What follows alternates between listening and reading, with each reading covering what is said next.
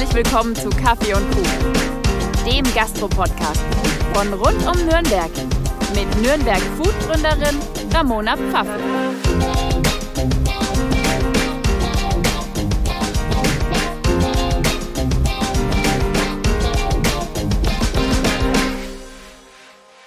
Hi, ich bin's, Ramona. Schön, dass ihr wieder eingeschaltet habt zu einer neuen Folge Kaffee und Kuchen. Heute geht's darum, wie man Geld verdienen kann, aber auch das Konsumverhalten nachhaltig verbessern kann. Bei mir ist Jungunternehmer Christian Gruber. Hi Chris, schön, dass du da bist. Ja, vielen Dank äh, für die Einladung zum Podcast, Ramona. Ich freue mich sehr. Freut mich, dass du gekommen bist. Ja, es gibt viele spannende Themen, wie du schon sagst. Einmal das Thema Nachhaltigkeit ist für uns heute wichtig, aber auch unser Startup und unsere Produkte. Ich bin sehr gespannt, euch mehr darüber erzählen zu können. Bevor wir ins Thema einsteigen, würde ich dich bitten, dich einfach mal kurz vorzustellen. Was hast du bisher so gemacht? Und ich habe natürlich auch vorher schon ein bisschen recherchiert und auf LinkedIn so ein paar Infos über dich gefunden. Daher bin ich sehr gespannt, was du jetzt zu erzählen hast. Genau, sehr gerne. Also Christian Gruber mein Name, 29 Jahre bin ich alt. Äh, auf LinkedIn sind natürlich die ganzen formellen Themen wie ähm, meine Berufserfahrungen und auch meine Praktika aufgelistet. Ähm, es waren die letzten Jahre viele spannende Themen mit dabei. Ich habe mein Bachelorstudium in Nürnberg absolviert, bin danach äh, in mehreren Praktika ähm, gewesen, unter anderem in München, Frankfurt und habe mich dann für ein Masterstudium in Mailand entschieden. Das war eine sehr tolle Erfahrung. Ich habe viele Leute kennengelernt und das hat auch eigentlich so mich als Persönlichkeit geprägt, weil ich einfach diesen Drang verspüre, immer wieder neue Kontakte zu knüpfen, rauszugehen in die Welt und neue Dinge zu erleben. Und das möchte ich jetzt eigentlich auch so in unserem äh, Startup ein bisschen widerspiegeln. Einfach die Themen äh, immer wieder neu entdecken, neue Herausforderungen annehmen und dann hoffentlich auch tolle Produkte entwickeln, die den Leuten natürlich zusagen und eben auch bei einem nachhaltigen Lebensstil unterstützen. Ich glaube, du sprichst auch fünf Sprachen, ist das richtig? oder ja. ist das so ja. Grundkenntnis oder fließend? Ich würde sagen mehr oder weniger. Ähm, also ich habe natürlich in der Schule ähm, auf äh, Deutsch wurde ich unterrichtet. Ja. Ich habe äh, Englisch dann als Leistungskursfach gehabt, habe auch auf Englisch studiert in Mailand und in Neuseeland und in den USA. Ähm, ich habe dann während der Schulzeit noch Spanisch gelernt. Ich habe versucht, meine Kenntnisse immer wieder ein bisschen aufzufrischen, aber natürlich geht das über die Jahre hinweg verloren. Weil man es einfach nicht mehr spricht. Genau, richtig. Ich würde sagen, es sind Grundkenntnisse. Äh, ich verstehe es zum, zum Teil. Ähm, und dann war ich natürlich in Mailand für mein Masterstudium, habe da auch ein bisschen Italienisch gelernt. Äh, ich muss aber sagen, mittlerweile komme ich sehr durcheinander mit Französisch, Spanisch und Italienisch, weil es doch ähnlich ist. Und wenn man sich regelmäßig spricht, dann kommt man schnell durcheinander. Wann kam der Punkt, dass du gesagt hast, okay, ich möchte jetzt äh, in die Selbstständigkeit, ich möchte jetzt ein Unternehmen gründen? Ja, das ist eigentlich eine sehr wichtige Entscheidung für mich gewesen. Ich bin ähm, 2018 bin ich fertig geworden mit meinem Masterstudium, bin dann zurückgekommen nach Deutschland und habe erstmal in der Automobilindustrie als Unternehmensberater angefangen. Ähm, ich war da für zweieinhalb Jahre auf Projekten, und habe dann für mich den Entschluss gefasst, ich möchte was anderes machen. Und die Selbstständigkeit als Thema hat mich schon immer begeistert, seine eigenen Ideen zu verwirklichen. Und ähm, dann hat sich nämlich während unseres oder während meines Studiums hat sich einfach die Möglichkeit ergeben, dass wir dieses eigene Projekt auf die Beine stellen, unseren faltbaren Mehrwegbecher entwickeln. Und nachdem wir dann im Oktober 2020 auf den Markt gegangen sind und sich das alles positiv entwickelt hat, habe ich dann im, im Dezember 2020 den Schluss gefasst, da eben auch Vollzeit mit einzusteigen. Wie kommt man auf die Idee, einen faltbaren Mehrwegbecher zu entwickeln? Also ja. sitzt man da da und denkt sich, okay, ich will den kompakter haben und möchte den jetzt irgendwie zusammenklappen und ja. äh, fängt dann an zu tüfteln oder wie kam es dazu? Ja. Also die Idee ist nicht von mir, das ist, war die Idee meines Vaters. Okay. Ähm, er ist viel unterwegs und auch auf Geschäftsreisen war er quasi darauf angewiesen, Einwegprodukte zu nutzen. Und das hat ihn eigentlich immer gestört, weil äh, der Gedanke, dass ein Produkt nur für wenige Minuten existiert und dann weggeworfen wird, ist eigentlich absurd, vor allem wenn man bedenkt, was eigentlich dahinter steckt hinter dem Produkt. Es werden jährlich Zehntausende von Bäumen gefällt. Ja. Diese werden beispielsweise nach China verschifft, dort dann mit hohem Energie, Wasser und Ressourcenaufwand zu Einwegbechern verarbeitet. Die werden dann wiederum beschichtet mit Plastik, äh, was sie schlecht recycelbar macht. Und dann letztendlich landen sie bei uns in Europa wieder in den Händen von aber Tausenden oder Millionen von Konsumenten ja. für fünf Minuten für ein kurzes Getränk. Und so ist eigentlich die Idee entstanden, dass wir hier eine praktische und nachhaltige Alternative anbieten wollen. Und ähm, da war es für uns irgendwie naheliegend, dass man einen Becher entwickelt, den man immer bei sich haben kann, den man äh, zusammenfalten kann und dann eben auch ganz einfach in der Jackentasche oder eben auch im Rucksack verstauen kann, ohne dass dieser Platz wegnimmt. Was ist so deine persönliche Definition von Nachhaltigkeit? Weil ich habe relativ oft schon über das Thema mit Gästen in meinem Podcast gesprochen und es gibt nicht die eine Definition. Ja. Also es gibt ja auch nirgendwo eine festgelegte Definition für Nachhaltigkeit. Wie definierst du es für dich persönlich? Ja. Genau, Nachhaltigkeit ist ein Riesenthema. Ich meine, heutzutage wird der Begriff ja ständig und überall verwendet, vielleicht auch ein bisschen inflationär.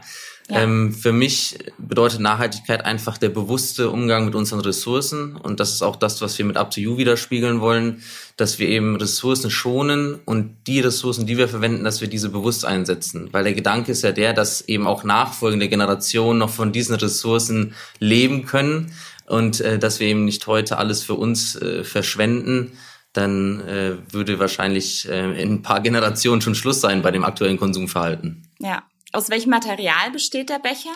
Genau, der Becher, der besteht aus ähm, ABS Kunststoff. Ähm, es ist ein sehr hochwertiger Kunststoff, der eben auch äh, sehr gut geeignet ist für solche Produkte, für sehr lebensmittelecht ist, ähm, 100% recycelt werden kann und eben auch kein Mikroplastik absondert. Außerdem haben wir äh, Silikon, das wir verwenden. Das ähm, wird aus Silizium gewonnen, kommt also ohne Rohöl aus.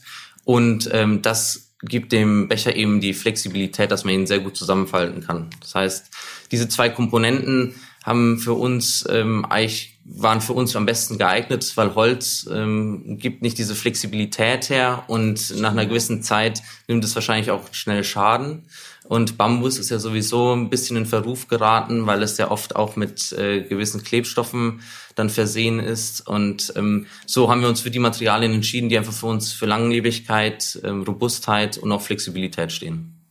Hat dein Papa das Ganze dann entwickelt oder habt ihr auch extern Sachen abgegeben quasi? Ja, wir haben uns natürlich äh, extern auch Verstärkung gesucht, weil selbst ein Produkt zu entwickeln, da steckt schon viel dahinter. Ja. Ähm, zum, also am Anfang stand natürlich die Idee. Wir haben Lastenheft und Anforderungsheft geschrieben an das Produkt, sind dann aber auch schnell auf die Suche gegangen nach Designern, haben hier ein gutes Team in der Region gefunden, das Team von Hoch E, mit denen wir das Produkt designt haben und dann ging eben die ganze Entwicklung ähm, voran. Also es waren wirklich verschiedene Entwicklungsschritte, bei denen wir uns jeweils überlegt haben, macht es Sinn, in den nächsten Schritt einzusteigen. Der nächste Schritt war dann quasi die Prototypenentwicklung. Ähm, das war auch eine Herausforderung, weil natürlich so ein Prototyp schnell zigtausende von Euro kosten kann und dass man da den richtigen Produzenten findet, der das auch dann so umsetzt, wie man es haben möchte, war gar nicht so leicht feststellen. Produziert ihr in Deutschland? Wir produzieren in Deutschland, genau. Und das war nämlich dann der nächste Schritt. Nach den Prototypen mussten wir natürlich auch einen Produzenten finden, der ja. das zu einem angemessenen Preis fertigen kann. Und da wir eben sagen, Nachhaltigkeit ist uns wichtig, wollen wir auch in Deutschland produzieren. In China hätte man vermutlich schnell einen Produzenten finden ja, können, äh, aber hier in Deutschland war die Suche nicht so leicht. Und auch dann gerade was Werkzeugkosten an, äh, angeht, die können auch schnell in die Hunderttausende von Euro steigen. Das ja. heißt, da wirklich das Gleichgewicht zu finden zwischen Wirtschaftlichkeit des Projekts und Nachhaltigkeit war gar nicht so leicht.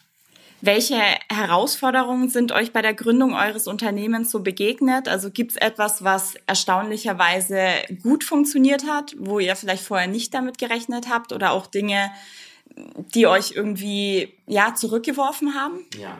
Also wie schon gerade erwähnt, der Entwicklungsprozess an sich ist natürlich eine sehr große Herausforderung, wenn man noch nie zuvor ein Produkt, ein Produkt selbst entwickelt hat.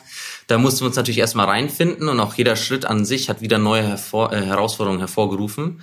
Ähm, ein Thema, von dem ich sehr positiv überrascht war, war, dass wir eigentlich relativ schnell eine Förderung von Bayern Innovativ erhalten hatten. Wir mussten unser Projekt dort beschreiben. Äh, der ganze Ablauf und Prozess war dann aber doch einfacher als erwartet. In Deutschland macht einem die Bürokratie ja doch manchmal einen Strich durch die Rechnung, aber das hat erstaunlicherweise sehr gut funktioniert und hat uns natürlich auch sehr geholfen, weil wir zu dem Zeitpunkt dann eben ähm, einen guten Teil der Entwicklungskosten oder der Designkosten auch wieder ähm, subventioniert bekommen haben über diesen Bayern Innovativgutschein. Mit was habt ihr euch sonst finanziert? Also aus Eigenmitteln oder hattet ihr noch andere Unterstützungen? Ja, zunächst äh, lief das Ganze über Eigenmittel. Ähm, mein Vater hat das äh, Projekt finanziert. Das heißt zunächst eben die Designphase. Das war auch noch im überschaubaren Rahmen, was die Kosten anging. Aber als es dann später wirklich in die richtige Prototypen und vor allem auch äh, Werkzeugfertigung ging, mussten wir uns äh, auch noch anderen fin Finanzierungsmöglichkeiten umschauen und haben da eben ein Innovationskredit der KfW bekommen, ähm, was auch, denke ich, unterstreicht, dass wir definitiv ein innovatives Unternehmen sind und auch unter innovative Produkte fertigen. Ja.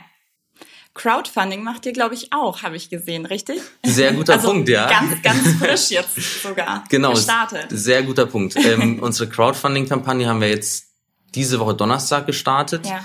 Ähm, mit dem Gedanken, dass wir natürlich auch weitere Produkte entwickeln wollen. Also zum einen möchten wir natürlich auch unsere Botschaft äh, von einem nachhaltigen Lebensstil ohne Verzicht äh, natürlich auch äh, mit euch äh, teilen, mit der Community. Auf der anderen Seite möchten wir natürlich auch weitere Produkte entwickeln. Wir stehen jetzt ganz am Anfang, seit einem Jahr sind wir auf dem Markt und wir sehen einfach in dem Markt für To-Go-Food und Essen Riesenchancen und Möglichkeiten, weil das alles gerade im Wandel steckt. Und deswegen ja. auch unsere Crowdfunding-Kampagne und wir hoffen natürlich auf eure Unterstützung, ja. Das heißt, ihr wollt euch in Zukunft auch erweitern. Also nicht nur, ich glaube, bisher gibt's nur Becher und ähm, es gibt noch Edelstahl-Trinkflaschen, ja, genau. genau. Und äh, wir haben auch noch äh, ein paar Accessoires. Das sind so kleine Täschchen für den Becher. Die sind aus reißfestem und waschbarem Papier. Okay. Das heißt, wir haben ein kleines Portfolio an Produkten, aber selbstverständlich wollen wir weiter wachsen und äh, auch eigene Produkte entwickeln und produzieren. Und ich denke, das unterscheidet uns auch von vielen anderen nachhaltigen Unternehmen, dass wir nicht nur ein Standardprodukt nehmen, das veredeln und unter unserem Namen weiterverkaufen, sondern wir designen und entwickeln wirklich eigene Produkte. Und immer mit dem Gedanken, Nachhaltigkeit mit dem Anspruch an Flexibilität und Freiheit zu verbinden. Genau. Und da gibt es, glaube ich, sehr viele Möglichkeiten noch. Aber ist da die Nachfrage wirklich da? Also wer, wer ist so die Zielgruppe, die ihr ansprecht? Sind es dann eher die Restaurants und die Cafés, die euer Produkt mit aufnehmen sollen? Oder sind es die normalen Menschen, die sich auf dem Weg zur Arbeit ihren Kaffee to ja. holen? Also ich würde sagen, sowohl als auch. Unser Produkt, der Magma Useful Cup, der faltbare Becher, richtet sich natürlich vor allem an den Endverbraucher. Das ist ein Produkt, das der Endverbraucher kauft, dann gerne äh, mit zum Kaffee nimmt, sich seinen Kaffee befüllen lässt oder auch morgens beispielsweise auf dem Weg in die Arbeit seinen Kaffee mitnimmt und dann den Becher kleinfalten kann, damit dieser in der Aktentasche keinen Platz wegnimmt. Oder beispielsweise beim Wandern, wenn man mit der Family unterwegs ist, dass man halt fünf Becher dabei haben kann, ohne dass der Rucksack voll ist. Ja, stimmt. Mit genau. der Familie macht Sinn. Ja, definitiv. Aber ist er auch dicht? Also hält er dicht? Also der Gedanke unseres Bechers ist, Einwegprodukte zu ersetzen. Das heißt, man sollte ihn jetzt nicht voll befüllt in den Rucksack okay. stellen, weil dadurch, dass das Silikon weich ist und wenn man, wenn zu viel Druck ausgeübt wird, kann schon mal was auslaufen. Ja. Aber wenn man den äh, Kaffee ausgetrunken hat und noch Reste im Becher sind, ist der Becher definitiv dicht und kann dann auch wieder gut verstaut werden. Okay. Genau.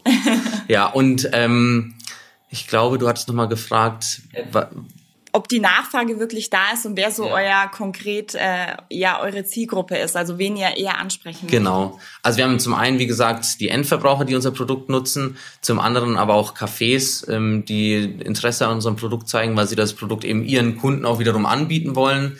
Ähm, ich denke, das eignet sich auch ganz gut für alle Reseller, um ein spannendes Produkt mit ins Portfolio aufzunehmen. Da spielen natürlich Cafés eine wichtige Rolle, aber auch Buchhandlungen oder kleine Modeboutiquen. Deswegen gibt es auch viele Reseller, die unser Produkt schon vertreiben, deutschlandweit.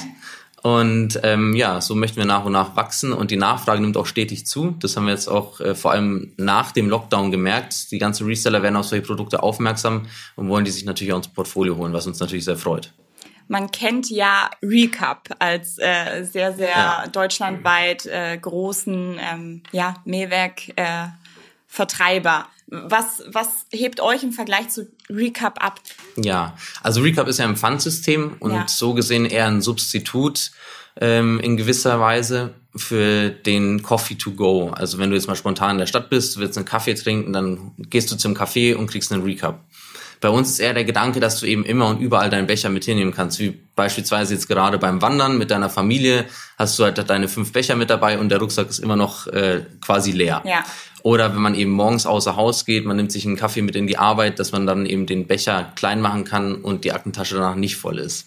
Und das sind so die Einsatzmöglichkeiten für unseren Becher. Oder eben, wenn man jetzt mal spontan in der Stadt ist und man hat seinen Rucksack dabei und der Becher ist mit dabei, dass man sich natürlich auch mit seinem Becher dann einen Kaffee holen kann. Deswegen, es gibt Überschneidungen und Schnittmengen mit Recap, aber unser Produkt, da sehe ich einfach noch mehr Anwendungsmöglichkeiten. Es ist natürlich nicht für jedermann, das ist auch klar, ja. aber ich denke, dass wir viele Leute mit dem Gedanken, einen faltbaren und kleinen praktischen Becher haben zu können, auch dann begeistern können.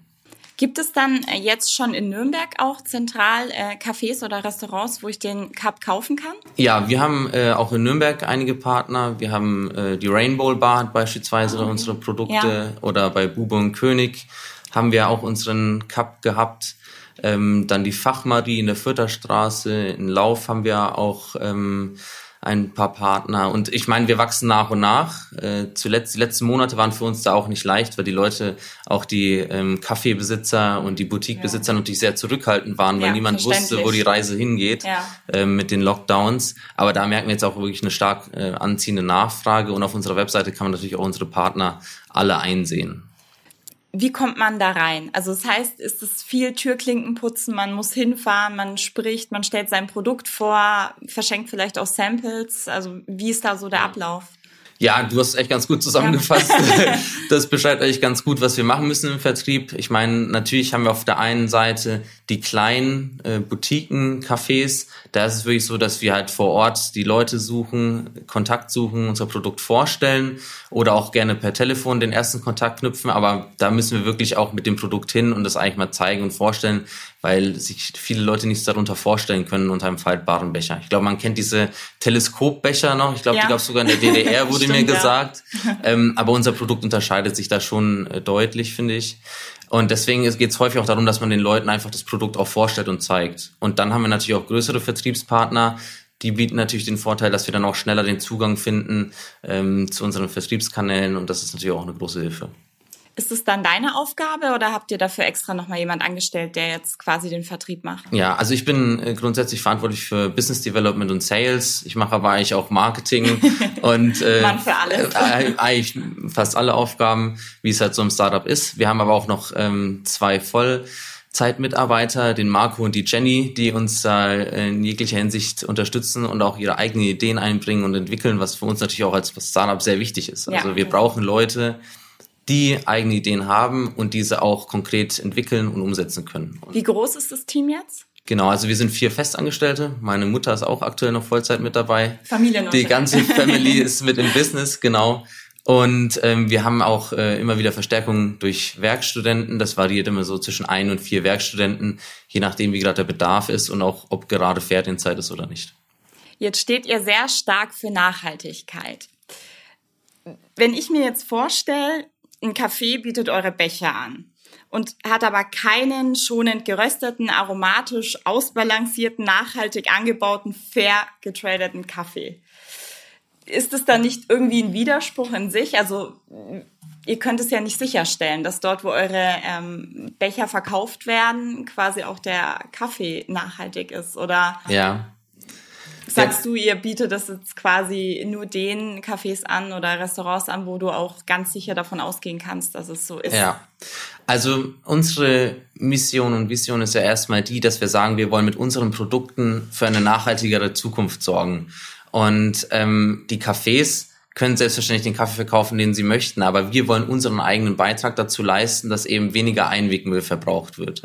Und ähm, deswegen machen wir den Cafés keine Vorschriften, welchen Kaffee sie auszuschenken haben. Ich glaube, das steht auch steht uns gar nicht zu. Vielmehr geht es uns darum, dass wir unseren eigenen Beitrag leisten. Und ich denke, wenn je mehr Partner wir haben und je mehr Leute unser Produkt dann auch nutzen, anstelle auf einen Einwegbecher zurückzugreifen, äh, desto mehr Erfolg haben wir letztendlich auch in unserer Mission. Und deswegen sehe ich da eigentlich keinen Widerspruch an sich. Verstehe ich, aber ich fände es trotzdem eigentlich eine, eine coole Sache, wenn man guckt, dass man vielleicht auch die Cafés, die jetzt noch nicht so nachhaltigen Kaffee anbieten, ja. dahingehend unterstützt, um das ganze Gesamtkonzept einfach noch äh, besser zu gestalten ja. und ökologischer zu gestalten. Ja. Nee, ist auch auf jeden Fall ein wichtiger Punkt, definitiv, da stimme ich dir zu. Ich meine, ähm, wir haben auch einen Konzept für uns erarbeitet. Das nennt sich Green Coffee Partnership. Ähm, ja. Da wollen wir wirklich auch äh, eine feste Beziehung zu unseren Cafés und den Partnern aufbauen ähm, und eben genau solche Themen auch fördern. Das Problem ist nur, dass unser Netzwerk aktuell noch nicht so groß ist. Wir sind quasi noch No-Name am Markt. Wir wollen natürlich wachsen. Ja. Ähm, und ich denke, je größer unser Netzwerk auch wird, desto mehr Einfluss können wir da auch nehmen und vielleicht auch die Leute dann von eben nachhaltigem Kaffee überzeugen. Aber ich denke, da müssen wir uns erst noch rantasten, weil wenn wir jetzt gleich mit der Tür ins Haus ausfallen und das unser erster Anspruch wäre, dass die Leute nachhaltigen Kaffee ausschenken, dann würden wir uns wahrscheinlich selbst eine Tür wieder verschließen. Wird ein bisschen zu viel ja, vielleicht. Wahrscheinlich. Aber ihr unterstützt ein Projekt, ähm, habe ich nachgelesen, was äh, zur Vermeidung von Müll mit beiträgt oder? Genau. Also das Projekt nennt sich äh, One Earth, One Ocean. Ja. Und ähm, das Thema ist jetzt nicht unbedingt die Müllvermeidung an sich, aber vielmehr die Reinigung der Gewässer weltweit. Also okay. ähm, das, der Verein sorgt dafür, dass eben weltweit Gewässer, sei es jetzt ähm, irgendwelche großen Flüsse oder auch äh, Ozeane, eben von Plastikmüll und sonstigen Müll befreit werden. Dafür haben sie sich, äh, ich glaube, eigens gebaute Schiffe sogar, die nennen sich Seekuh. Ähm, und dann gibt's da verschiedene Abstufungen. Und das ist einfach ein Projekt, was auch für uns einfach diesen, diesen Gedanken widerspiegelt. Nachhaltigkeit geht eben nicht durch Ressourcenverschwendung, sondern mit einem bewussten Umgang. Und wenn wir lernen, bewusst umzugehen, jetzt auch mit Einwegprodukten, dann wird das hoffentlich in Zukunft gar nicht mehr nötig sein, dass jemand die Gewässer weltweit wieder reinigen muss.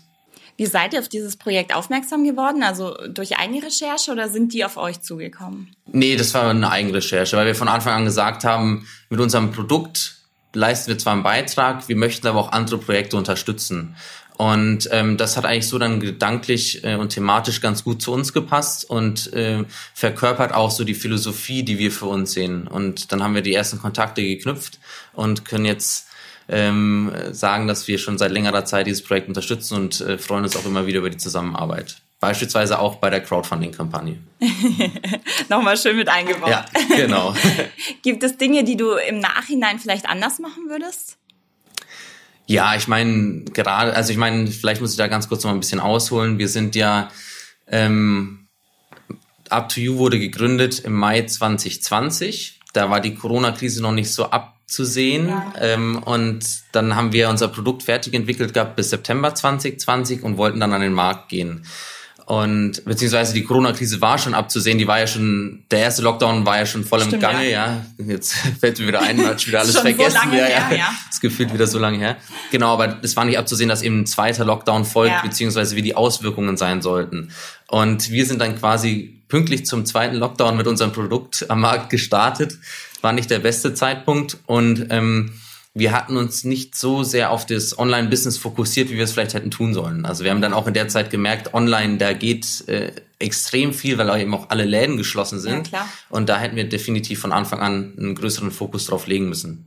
Wobei die Leute ja nicht mehr so viel außer Haus gegangen sind. Also es hatte ja jeder irgendwie nur, naja, wobei Unternehmungen hat man. Ja, es ist zwiespältig. Also so die ja. Business-Leute sind ja nicht mehr ins Büro gegangen mit ihrem Kaffeebecher to go, aber ja. andererseits hat man viele Ausflüge gemacht. Definitiv, genau. Ich meine, die Leute sind ja dann in die fränkische Schweiz gefahren ja. oder in die Berge und haben da natürlich auch ihre Becher mitgenommen. Ähm, auf der anderen Seite muss man auch sagen, wenn man unsere Stories auf Instagram auch zu mal verfolgt hat, auch während der Corona-Krise haben die Leute extrem viele Getränke to go konsumiert in den Innenstädten weil man sich eben nicht Stimmt, mehr in ja. Cafés setzen ja. konnte. Und dadurch hat man natürlich auch überall volle Mülleimer gehabt. Was war so im Rückblick für dich der schönste Moment bisher in der Unternehmenslaufbahn? Ja, ich denke, das war ganz klar der Moment, als wir dann wirklich das fertige Produkt endlich in den Händen halten konnten. Es hat uns circa drei Jahre gekostet oder gedauert, bis wir soweit waren.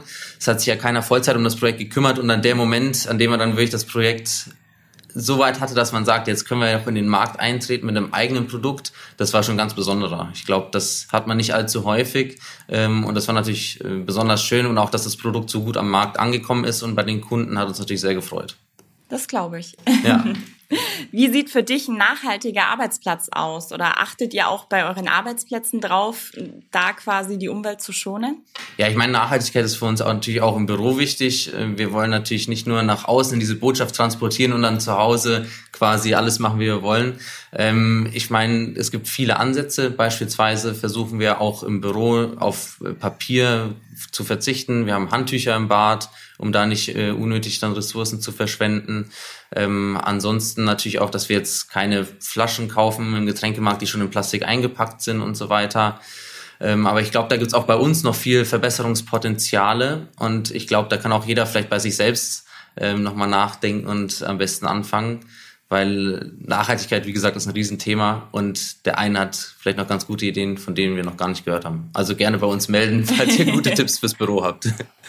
Achtest du auch privat äh, auf dieses Thema oder ist es für dich jetzt eher nur im Unternehmen? Also quasi gehst du ja. auch im Privatleben nachhaltig damit um? Also ich würde sagen, allein durch meine Tätigkeit bei Up2You hat sich das auch bei mir nochmal deutlich verstärkt, dass ich nachhaltiger selbst in meinem Alltag leben möchte. Also das heißt jetzt auch, ähm, dass man jetzt vielleicht Produkte im Supermarkt kauft, die nicht dreimal in Plastik eingepackt sind. Oder dass man auch, oder was ich auch mache, ist, wenn das Wetter es zulässt, wenn es sich gerade eine Stunde regnet, dass ich mit dem Fahrrad in die Arbeit fahre. Früher hätte ich vermutlich einfach das Auto, das Motorrad genommen. Ähm, aber das kann man, denke ich, auch ganz gut äh, setzen. Und Definitiv. die frische Luft tut auch noch gut und man hat noch ein bisschen Bewegung. Und so versuche ich natürlich auch in meinem Alltag einfach ein bisschen drauf zu achten, ähm, wie ich mich verhalte, wie ich mit ähm, den Ressourcen eben umgehe. Ich muss aber auch ganz klar sagen, ich bin jetzt nicht der Überöko, der jetzt hier immer mit erhobenem Zeigefinger rumläuft und sagt, das darfst du nicht, das darfst du nicht. Ich denke, wenn jeder seinen Beitrag leistet und bei sich ein bisschen drauf achtet, dann kann man da schon viel gemeinsam erreichen. Ich glaube auch nicht, man, äh, niemand muss alles machen. Also wenn jeder so ein bisschen drauf achtet und die Sachen, die halt bei einem persönlich ins Leben mit reinpassen, umsetzt, dann hat man da, denke ich, schon einen großen Beitrag mitgeleistet. Ja, das sehen wir eben genauso. Würdest du sagen, äh, nachhaltig zu gründen ist schwieriger als ein normales Unternehmen zu gründen? Ich würde nicht unbedingt sagen schwieriger. Ähm, es ist auf jeden Fall sehr spannend, weil man eigentlich immer zwei Themen miteinander vereinen muss. Ähm, das ist so eine Art duale Mission. Zum einen natürlich die Markenbotschaft und das Kernthema Nachhaltigkeit, zum anderen aber natürlich auch den finanziellen Aspekt. Weil wenn wir jetzt kein Geld verdienen, würden wir schnell vorbei. Und diese zwei äh, Komponenten miteinander zu vereinen, ist vielleicht gar nicht so leicht und ist schon immer herausfordernd. Deswegen müssen wir uns natürlich auch bei unserer Kommunikation nach außen hin auch immer Gedanken machen, was ist angemessen, was passt gut zum Thema, ähm, was dürfen wir uns nicht erlauben. Ähm, und natürlich auch der finanzielle Aspekt. Viele Leute sagen immer, ja, ihr wollt doch nur Geld verdienen oder wie auch immer. Aber da wir keine NGO sind oder auch kein Verein, der gefördert wird, müssen wir natürlich auch irgendwie schauen, dass wir unsere Mitarbeiter bezahlen. Und das natürlich. immer dann Einklang zu bringen, dass trotzdem noch die Markenbotschaft hin nach außen authentisch ist, mm, das ist vielleicht auch immer eine Herausforderung, denke ich, ja. Ja, das glaube ich auch. Wie sind so eure Pläne für die Zukunft? Ja, also ich habe es ja schon mal vorhin kurz angeschnitten. Wir möchten natürlich unser Produktportfolio erweitern. Im Markt für To-Go-Food und To-Go-Essen, äh, To-Go-Drinks äh, sehen wir eine Riesenmöglichkeit. Der befindet sich aktuell sehr stark im Wandel. Und da möchten wir natürlich unsere Chance nutzen, sowohl durch Hardware-Produkte, aber auch Software. Wir haben ein Konzeptpapier geschrieben für eine App, wir müssen mal okay. schauen, wo das noch alles hinführt. Klingt spannend. Ja, aber es gibt viele spannende Themen, denke ich. Ähm, und da möchten wir natürlich unsere Chance nutzen. Und was uns auch ganz wichtig ist, ist, dass wir auch hier für Leute eine Perspektive schaffen. Das heißt, unser Team aufbauen, das Team erweitern und hier auch einfach ein guter Arbeitgeber sind. Und ich hoffe, ähm, dass wir das soweit sind. Da müssten wir jetzt aber Jenny und Marco fragen. Wie sieht's mit Strohhalmen aus? Also seit äh, Juli haben wir, glaube ich, ja, seit Juli gibt's ja das äh, Verbot für Plastikstrohhalme. Ja. Wäre das auch ein Produkt, wo ihr sagt, hey, würden wir mit anbieten oder passt das eher nicht so bei euch rein? Also das Verbot, das gilt nicht nur für Strohhalme, das gilt sogar für ähm, Einwegprodukte, für den Essenstransport Stimmt, wie ja. Becher Gabel. und alle, möglichen, alle möglichen Sachen aus genau. Styropor und Plastik eben. Und das kommt uns gerade zugute, dass hier eben auch durch die Politik ein Zeichen gesetzt wird und hier ein Umdenken stattfindet. Nochmal zu den Strohhalmen. Ähm, ich meine, Strohhalme werden immer wieder benötigt, ist mit Sicherheit ein spannendes Thema. Müssen wir für uns mal entscheiden, wie das funktionieren kann. Wir haben aber auch einen Partner, der bereits in dem Bereich aktiv ist. Da müssen wir mal schauen, wie wir das äh, zusammen dann vielleicht auch umgesetzt bekommen. Mein Albtraum sind ja diese Nudelstrohhalme, so, ja. die ja. sich dann irgendwie nach 20 Minuten in Luft auflösen ja. und aufweichen oder auch ähm, Pappe, Papier. Ja. Es gibt ja auch irgendwie aus Getreide, hatte ich hatte ich es auch ja. schon mal. Also ich, ich persönlich bin am meisten der Fan von Glas ja. oder eben äh, diesen Silikonstrohhalmen. Definitiv, nee, da stimme ich dir voll und ganz zu. Diese Pappstrohhalme, ich glaube, die mag keiner, wenn sie sich dann im Mund so langsam auflösen. ja, ist auch geschmacklich nicht wirklich das Wahre. Und deswegen, ich denke auch, vor allem ähm, für zu Hause oder für Restaurants und Bars bieten sich natürlich auch Glasstrohhalme oder Strohhalme aus Metall gut an. Ähm, das wird wahrscheinlich beim McDonalds schwierig werden oder bei anderen Fastfood-Ketten. Ja, da muss man sich mal überlegen, was es für Möglichkeiten gibt. Aber ich bin mir auch sicher, dass da in dem Bereich in den nächsten Jahren viel passieren wird, weil die aktuellen Lösungen sind, glaube ich, noch nicht ideal. Also ihr habt definitiv einen Markt erwischt, der gerade sehr, sehr im Wandel ist und äh, sich auch in den nächsten Jahren noch super viel verändern wird und ja. wo auch einfach super viel Potenzial drin steckt. Deswegen bin ich sehr, sehr gespannt, wie sich das bei euch entwickelt und ähm, was es so in Zukunft noch in der App oder auch in eurem Shop an neuen Produkten gibt. Ja. Vielen Dank, dass du dir Zeit genommen hast und dass du im Podcast bei mir warst. Ja, vielen Dank nochmal für die Einladung. Hat mir wirklich sehr viel Spaß gemacht. Ich hoffe, ich konnte einen guten Eindruck verschaffen von dem, was wir machen, Definitiv. wofür wir stehen. Und ja, deswegen hoffe ich, dass wir in Zukunft die Möglichkeit haben, vielleicht auch euch weiter auf der Reise mitzunehmen über unsere Social Media Kanäle. Danke euch fürs Zuhören. Ciao. Ciao.